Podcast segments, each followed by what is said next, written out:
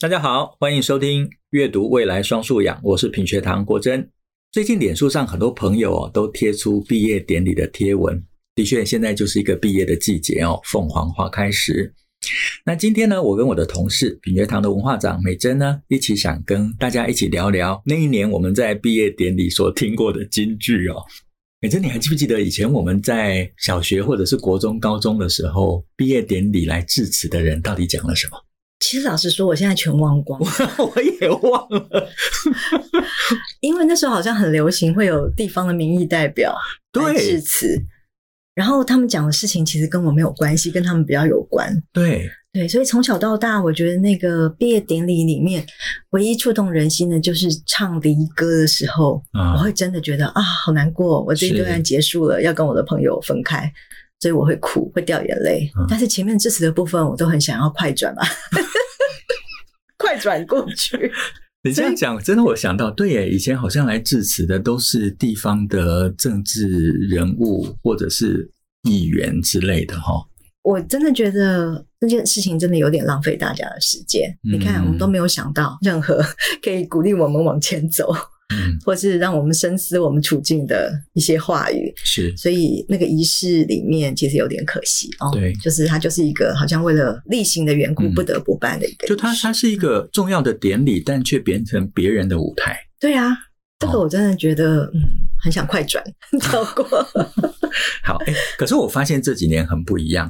啊、呃，不管是在朋友有脸书分享，或者是我们自己稍微有留意的话。其实越来越多很精彩的毕业典礼的演讲在媒体上面被报道，因为英文的毕业典礼叫做嗯 commencement，嗯，所以 commencement 其实有一个另一个阶段开始的意思，嗯，所以大家那些长辈们或者来演讲的那些名人，嗯，或多或少都还是抱着善意，希望能够提出一些自己过去的经验跟智慧，嗯。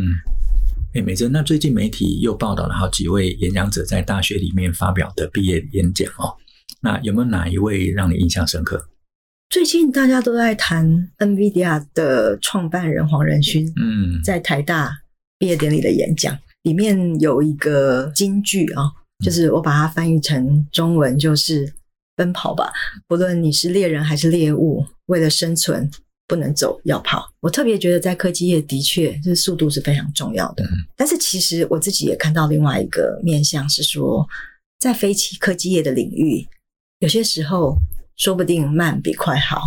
所以，今天我们其实也可以来谈一谈，有没有别的观察，跟别的人提出了什么让我们可以深思的毕业典礼的金句。呃，黄仁勋的这一篇演讲谈到说，不能走，要用跑。这个概念哦，它就让我想到，在上个世纪九零年代的时候，有一本书，在科技、数位、网际网络开始蓬勃发展之初哦，就有本书叫做《十倍数》。他当时就提醒说，在未来的社会发展哦，生活面貌的改变，它的速度就不再是我们现在所看到的这种等差的发展，它会成为一种等比级数的发展。所以实际上，从当时十倍速的这本书推出之后，到现在我们所看到世界的改变，那不只是十倍了，是百倍跟千倍数的成长哦。同样的，在黄仁勋的这个演讲里面，他有说，我们所处的这个年代很复杂，却也是我们的机会。那这里面就谈到说，外在的环境改变，的确，科技取代了很多旧有的工作，但未来还有很多工作等待的被我们创造出来，所以我们可能要跟上这个时代的改变，能够为自己跟未来创造更多能够参与的机会。那的确，在科技产业发展上面，会着重在改变的速度、创新的成长。但在毕业典礼的演说里面也有不同的面貌，毕竟黄仁勋是科技人嘛，哈，所以他比较从科技的面向去看。那在我印象里面，如果谈到毕业典礼的演讲，我心里面一直有一篇毕业典礼演讲是我非常喜欢的哈，就是二零零五年华莱士啊，这个美国非常有才气却早逝的小说家，他所讲的一篇毕业演说，他的英文名称就叫做 This is Water。这就是水。那可能有些人知道这个演讲的内容哈，但我在这边还是稍微简单的去做一点介绍哈。这篇演讲它一开头就讲了一个非常有趣的故事啊，就两只很年轻的鱼在水里面游啊游啊游，那有一只年长的鱼就游过来了，然后就跟这两只鱼打招呼说：“哎，今天的水怎么样啊？”然后这两只年轻的鱼游过去也没有特别留意啊，也没反应。呃，游着游着呢，其中一只小鱼就说：“哎，什么是水啊？” 那这个譬喻呢，非常有趣，因为他整篇演讲里面呢，他就说，我们每一个人都生活在一个我们认为是真实的环境里面，事实上它非常真实。例如说塞车，例如说在非常繁忙的工作之后，还要跑去超商买东西。那在超商买东西，已经提得很辛苦的、很重的采购物要回家了。在排队的过程里面，你会看到一群人，一方面是可能有吵闹的小孩，一方面是在结账的时候不断拿出不同的 coupon 要去折扣，然后耽误非常多时间的人，然后不同疲惫的眼神。那你在这个当下，你会觉得说，我干嘛去活这样子一个枯燥乏味的生活？可他提醒你一件事情，他说我们所接受的教育哦，不是让我们就接受了这个外在的条件，将它视为是真实。而是我们接受的教育，能够在这里面去选择，我要用什么样的态度，跟我在这里面能够为自己创造什么样的价值。所以，等待可能是一个思考的机会。我今天看到别人的眼神，我可能可以进行同理的了解。那这种多层次的，而且是有深度的思考，它才会让我们真正去创造一个属于我们自己可以因应真实环境的条件。他才能够为我们自己的内心创造属于我们内心的真实。那最后呢，他非常睿智的不断的提醒我们：这就是水，这就是水，就是我们要生活的有觉察力，要生活的有思考，把自己内在的条件转化成为我们自己的真实。我当时就觉得，哇，这个演讲他在二零零五年刚发表的时候，其实并不受到大家太多的注意哦，而是在这个演讲被分享出来之后。在这几年，而且还透过有影片上面的制作，它扩大了认识这篇演讲的读者。结果这篇演讲现在已经成为美国十大毕业演讲之一。我自己在这个演讲里面也非常受启发。我认为这就是毕业典礼演讲一个重要的价值。某个人把他对于生活上面关照，或者是某种智慧，整理成为一段动人的叙述。那我们可以带着这样子的启发，进入到下一个学习阶段，进入到人生的另外一个历程。我觉得华莱士应该有看过老子或庄子，有有有有人在网络上面做这样的的那个推论，推论对吧？对对，因为这是非常东方哲学的，嗯，嗯，尤其水跟鱼，其实在东方哲学里面对常常提到。的确啊，在《濠梁之变》里面就谈的这个，你怎么知道他快乐啊？对，真的，嗯。不过说到华莱士这个，我有想到，呃，我曾经看过《美丽史翠普》。啊，他曾经在哥伦比亚大学里面的一个叫做巴纳的女子学院，他有提到他过去的一些经验啊。那句话，他的金句后来被整理成这样子：我希望世界更美好，因为美好的来源是来自于努力的感受，还有同理心。嗯，那好玩是什么呢？同理心这个字呢，它在英文原文里面用的是 the study of the world，就是对这个世界的探究。那么，为什么梅丽史翠普会讲这个呢？他后来在演讲里面就有提到说，他从小就对表演、扮演他人很有兴趣。然后在高中的时候呢，他决定给自己一个表演的功课，就是他想要扮演一个高中的校园甜心，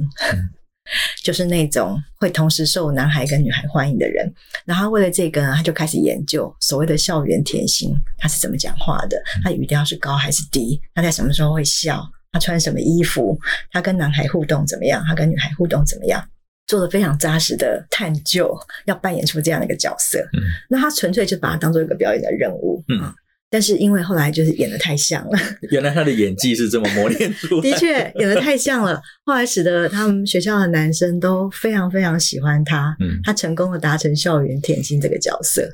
但是副作用是什么？副作用就是。后来校园里面的女孩都非常讨厌他，因为女孩们天生有一个第六感，就知道他就是装出来的，就他只是很爱演，就并不真诚。嗯，但是这件事情呢，就是让他有一个对表演的体认。然后他说，其实过去我们为就是所做的一些事情啊，那些轨迹其实都不会白费。他后来把他这个高中的校园甜心的表演功课，后来应用到他的表演生涯里面。所以他这辈子接过的第一个引起人注意的角色，不是主角，而是配角。嗯，是《越战猎鹿人》里面琳达那个角色。琳达呢，被他那个同世代的男生啊，公认为理想女友。所以他说，嗯，甚至克林顿都曾经跟他讲，琳达那个角色是他印象最深刻的角色，嗯、就是在梅丽史翠普所扮演的众多角色里面。然后梅丽史翠普就说，他之后听到克林顿这样讲，他心里就笑一笑，然后他就想说：“我知道为什么你会这样讲。”因为这个角色就是引男生，就是高中男生的想象而生的角色，就是他把自己活成一个高中男生想象的，就是理想女友的角色，是。非常有趣。所以我要讲的是说，the study of the world，就是对世界的探究，会让你观察别人，会让你知道别人怎么思考，怎么穿着，呃，怎么跟别人互动。这其实跟国珍你在解读者那本书里面所讲的 A E I O U 那个田野调查的方法非常像。嗯，其实梅丽史翠普，刚才听你这样讲，我我看过那段演讲哦，但我觉得从他后面的演艺生涯来看的话，的确他在当时高中的这些生活，对他后面是某种放大版的延续。嗯，他可能在高中只是扮演一个甜心女孩。但是他成年了，进入到职场工作，他一生的发展都是在扮演别人的角色。嗯，但最棒的就是他非常忠于自己原来，我就是要去在戏剧上面发展，我就是想要在戏剧上面去诠释各种不同的生命跟角色。很有趣，就是有的时候我们所看到一个人他在演讲上面所分享的，你不只听到一段精彩的故事，你会看到一个人在自己生命某些阶段的时候，甚至他回顾他一生的过程里面。会看到他为自己所定下的目标，而且整个实践的过程，嗯，更加精彩，嗯，好，就不单只是一篇演讲。如果把这个演讲跟这个人的生命故事合起来看的话，我觉得那会是一个更有趣的理解。对，我再补充一下，梅丽史翠普，嗯，还好他的高中校园甜心生活在他高中毕业之后就结束了。大学呢，他真正开始做自己，因为他大学那时候他读的是一个叫做女子常春藤的一个学校，然后是一个大学的女校，所以他说他说就活得。傻傻的，很有热情，有企图心，很懒散，开朗好笑，但是很难搞，就比较像后来我们看到梅丽史翠普在奥斯卡颁奖典礼上面，有时候会穿着夹脚拖，啊、然后头发看起来也乱乱的，是。就是上台非常自在，那个比较像真实的他，嗯，所以他后来还是有那一面，是，这也是为什么我喜欢梅丽史翠普的原因，就还是觉得孩子都很自然、啊、自在，对，很真。也是很有趣哈，就是个性上很真的人，却常常能够在演绎上面去诠释各种不同的角色。嗯，或许他就是很 neutral，就是一种很中立的状态。对，好啊，那国珍，那你再讲讲看。呃，你这边好像也收集了很多资料，对，看 我来分享一下，可能太多了，你要择要。没没没，我我这次都是去。回想了我自己觉得啊，对我很有启发的毕业演讲。嗯、对，那我想刚才美珍讲的黄仁勋哦，那就会想到另外一个科技人，而且是一个科技大神哦，就是贾伯斯啊，苹果电脑苹果的创办人贾博士。那非常巧，我在看这份资料的时候，贾博士的这场演讲在斯坦福大学毕业典礼上面非常知名的 “Stay hungry, stay foolish” 这个演讲，中文翻成“求知若饥，虚心若愚”。他的演讲年份也是二零零五年，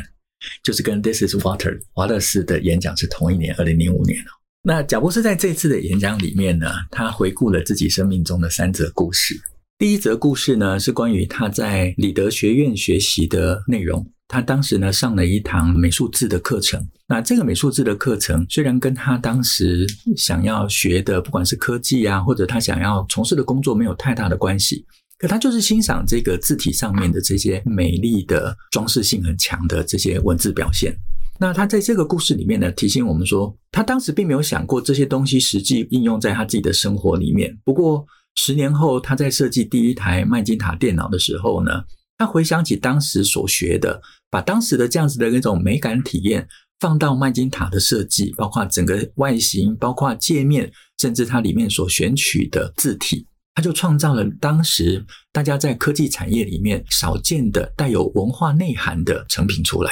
第二段故事呢，他讲到他被苹果开除了，呵呵，他自己呢去经营其他的事业，他还是去做他自己喜欢的事情哦。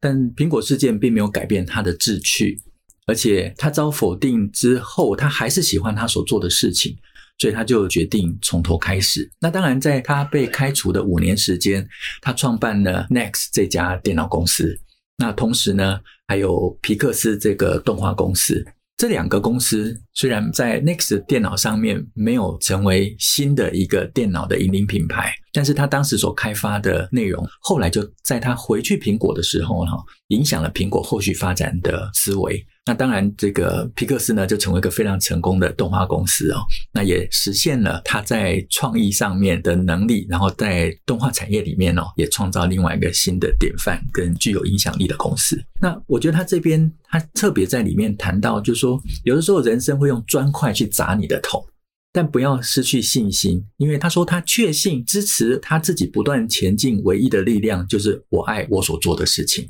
那只要能够找出工作上面找出你所爱的，那我们就能够持续的坚持下去，而且能够坚持出成果来。哦，那第三个故事就是关于死亡的故事。而这个部分呢，他就谈到他如何看待自己生命。当时他已经知道自己已经有癌症了，他是如何看待他自己每一天的状态。我觉得他这里面有一段话也很触动我。他说，他三十三年的生活里面，他每一天早上都看着镜子里面的自己，问自己说：如果今天是我人生的最后一天，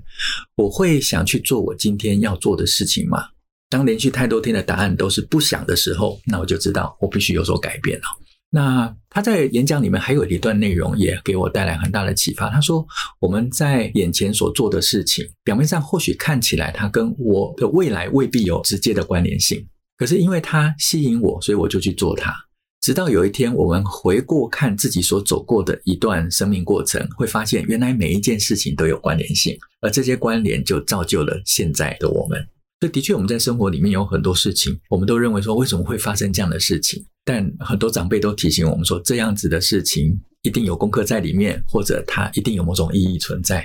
或许当我们度过了、跨过去了，那我们才会了解它对我们来讲的重要性在哪里。嗯，所以我觉得贾博士他在这篇演讲里面有非常多不同的面向，提醒我们如何看待自己的成长，如何看待自己的未来，甚至学会如何认识自己。所以这是我一直记得贾博士这篇演讲的原因，真的很经典。那美珍呢？如果嗯还要在你分享一篇让你印象深刻的毕业演讲，还有谁的演讲让你印象深刻的？不知道为什么我都很被演员的这种毕业典礼演讲触动哎，嗯，因为我觉得演员其实就是艺术家，嗯，所以艺术家的生涯里面都会有一些很艰难的抉择，嗯嗯，比如说金凯瑞他在爱荷华马赫西管理大学名人演讲就讲到说，他回顾自己过去走过一些路，然后他。被举出来的那个金句叫做“热情或恐惧”，你选择哪一条路？嗯。然后他说到说，嗯，未来会怎样，取决于现在发生的一切，还有此时此刻我们所做的决定，看是要让热情还是让恐惧主宰我们的人生。我们绝大多数的人会选择一条远离恐惧的路，告诉自己那叫务实。嗯，但是即使是务实的路，也可能会失败，所以大可放手一试，做你喜欢做的事。他会这样讲，是因为当然金凯瑞是一个很成功的喜剧演员，这个天赋当然不是平白得来的，因为他也观察他爸爸也是一个很有喜剧天分的人。嗯，可是后来他爸爸为了养家活口，放弃了自己喜剧方面的探索，去当了会计师。然后在金凯瑞大概十二岁的时候，他爸爸失业了，所以他们全家一样陷入很艰难的处境。虽然金凯瑞这样讲，但其实我必须为他爸爸讲一句话：我觉得人生里面本来就是有很难有两全的事情，所以即便便是出于务实而做了一个要养家活口而放弃自己喜剧生涯的决定，我觉得在当下爸爸应该也觉得就是一个好的决定。只是当然，就是就儿子金凯瑞的立场来看，他会觉得说，如果今天在爸爸打下的根基之下，今天让他有比较多的余裕，可以在热情跟恐惧中选择的时候，他觉得自己想要撇开那个恐惧，然后遵循热情的指引去做他自己喜欢做的事情。所以我是觉得，人生的某个时间点，也许基于前人打下的根基，你可以有更自由的选择。那也许在某个时间点，我们已经可以自立了，以至于我们有能力去选择热情或恐惧。就是不管在什么样的状况之下，如果当有能力去做选择的时候，不要被恐惧打败。嗯，这个是我觉得我看到他的一些对于他自己人生一些解读，我又解读了这件事情。嗯嗯嗯。哎，国珍，那今年呢？美国的大学也都陆陆续续举办了毕业典礼，有没有哪些人的毕业典礼的致辞让你印象深刻？刚才我们所分享的内容呢，不外乎是一些科技名人、演艺巨星，还有文学作家。那其实我今天想分享一个比较轻松一点的，就是这次二零二三年呃麻省理工学院 MIT 毕业典礼上面，他们找来一位人气网红啊，叫做 Mark Rober。他多有人气呢？他在呃 YouTube 上面的粉丝有两千四百二十万人，全台湾的人，对，就全台湾人都是他的粉丝的概念哈。那他的背景也非常有趣。他是苹果的工程师，也曾担任过 NASA 火箭的工程师，而且呢是苹果自驾车工程师哦。那他所有的这个网红上面的影片呢，其实都带给我们很多惊喜，尤其在这种科技，我们觉得是科技冷冰冰哦，但他就是用一些非常有趣的方式，而且会让人觉得会心微笑，甚至会有某种啊哈的那种感受出来哈。那我看了几个他的影片，我觉得说太佩服了，难怪他会成为一个非常有广大粉丝的网红哈。那这也让我想到一件事情，其实现在学校在毕业典礼上面找来致辞的人有更广泛的选择。这其实也反映了一种典范移转的现象。过去必须是某种我们认同的或者是传统成功的代表，但现在一个有广大支持度的网红，而且他的确也在社会上面带来一种正面的效应。那这样子的人也能够在毕业典礼上面去分享他们的经验哦。那 Mark Robert 到底在演讲上面分享了哪几个重点呢？第一个呢，他强调就是我们要保持一种天真的乐观。那有了这个天真乐观，我们才有可能去做冒险，我们才能够在不断尝试的错误里面不放弃，而且逐步的能够实现我们所设定的目标。好，那这是一个。另外一个呢，是转换看待失败的角度。哎，这个我觉得在台湾来讲是常常需要提醒的。我们过去把失败当作是一个严重的挫折，甚至把失败视为是我们能力不足。可是对他来讲，失败是正常的事情。失败，那就从失败学习，下一次再进一步。所以转换一种看待失败的角度，诶，我觉得这里也是我们在呃年轻世代的时候，如果我们能够早一点有这样的观念，其实我们会更勇敢的去前进。那第三个我觉得很重要啊，他就谈到说，我们要培养的是人际关系。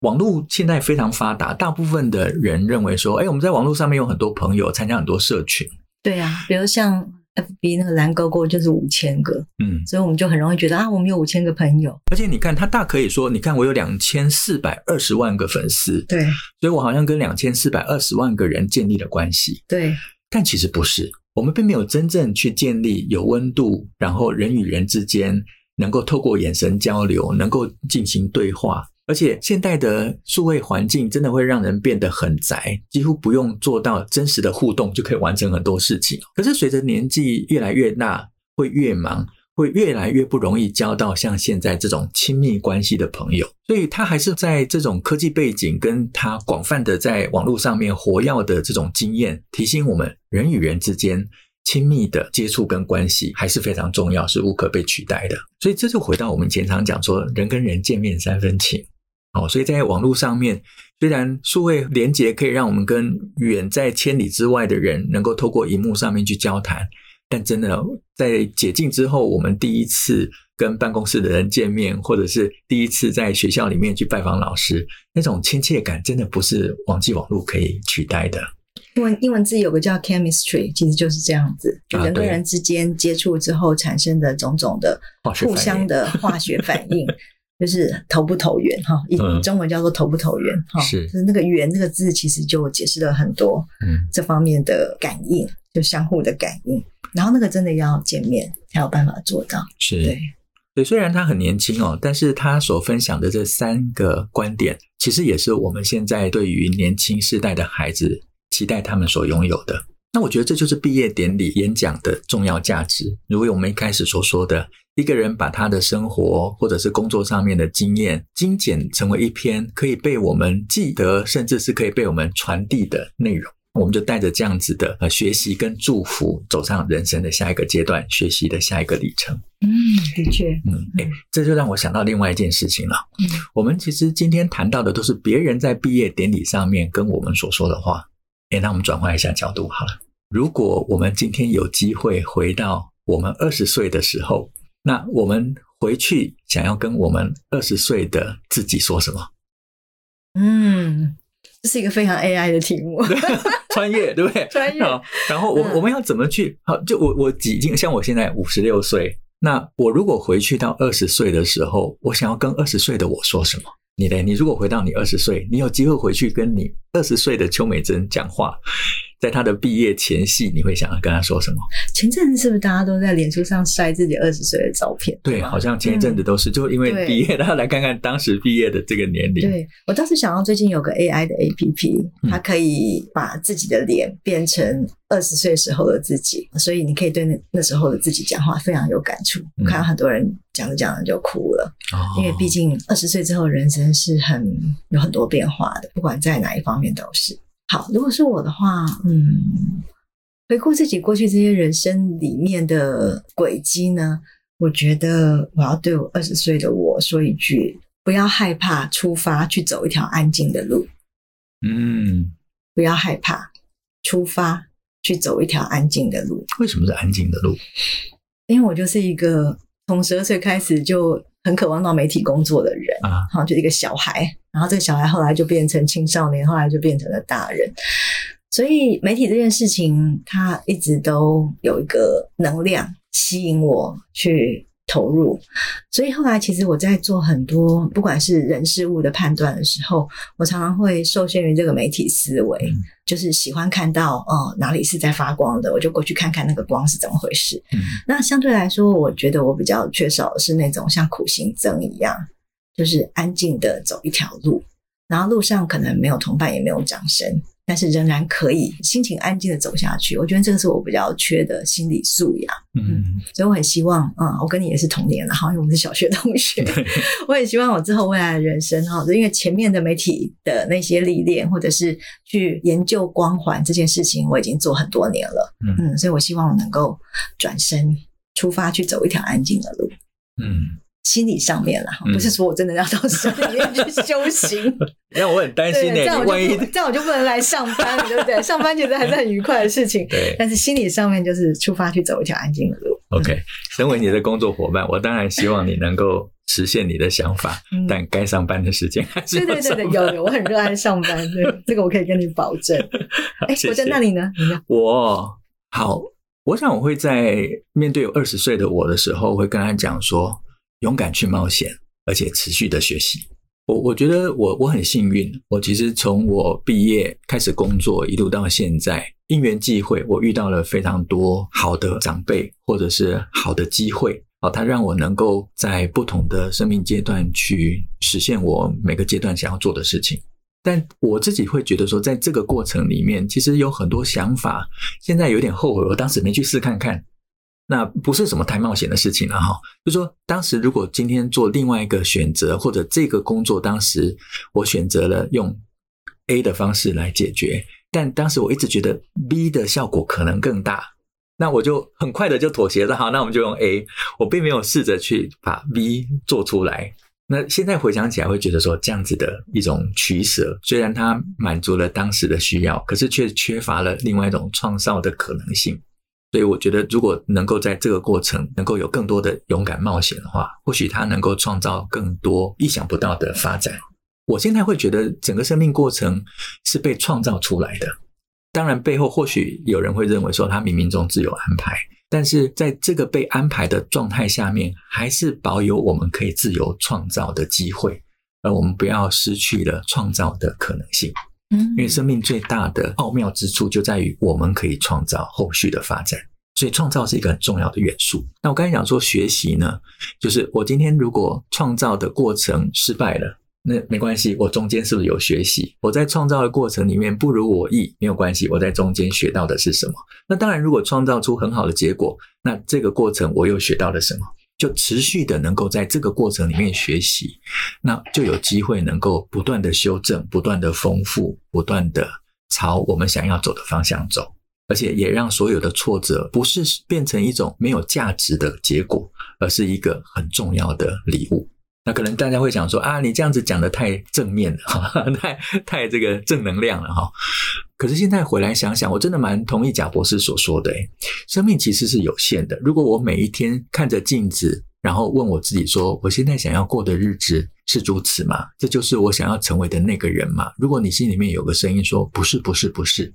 那或许我们就要开始做一点改变。而这个改变不是马上去换轨道，而是我能不能创造不一样的体验。我能不能创造一种新的机会？嗯、那或许另外一个更符合我们想要的那个自己就会出现了。嗯，的确，其实讲到创造很有感受，嗯、那另外一个很有感受就是更新。啊，更新对。其实创造跟更新哦，有些时候并不是大家想的那么大的事情。创造跟更新是在日常生活里面，就是我们每天都可以做一点、有一点进展的事情。所以其实我会觉得，就是很多时候在我们心里面的关键字啊，放在日常生活里面的时候，它也就是可以慢慢的开始，不见得一定要啊，我辞掉工作，然后我去做创造跟更新，不一定是这样。嗯嗯嗯，它并不是一个马上跳跃式的改变。它是可以不断的探索，逐步把触角伸到更远的地方去。这种把触角伸到更远的地方，这个过程其实也是另外一个展开新的生命面向，或者是拥有更多新的世界的机会。嗯嗯，的确，创新我是很有感，因为前一阵子演讲，我经常讲到创新跟改变这件事情。那我们今天就回顾了几个名人的毕业典礼致辞，嗯，还有我们自己想要对自己过去说的话，嗯，所以各位在今天节目结束之后，你有没有想给自己一段毕业致辞呢？我们永远是自己的老师。我们常常想说学习，好像我们是跟某个人学，但我们不要忘记了，我们不仅是自己生命中最亲密的伙伴，我们也是自己生命中最重要的老师。嗯，所以结束之后，你想要跟自己讲什么话？或许可以留一点时间，让自己跟自己的内在对话哈。嗯，好，那今天呢，内容就到这边。在这个凤凰花开毕业时节啊，我祝福所有的老师在接下来假期能够有好好的休息，为下一个学期的教学做好准备，然后能够带着更高的热情哦，投入下一个教学的阶段。那也为所有的同学们呢，献上我跟美珍最深的祝福，希望你们在下个学习阶段或者进入到人生的下一个阶段，能够带着我们的祝福跟礼物啊，尤其在这些毕业感言里面。为各位所分享的内容，希望大家能够带着这份礼物呢，勇敢前进。那今天节目就到这边啊，如果你喜欢的话，欢迎点阅分享。好，那就这样，拜拜，拜拜。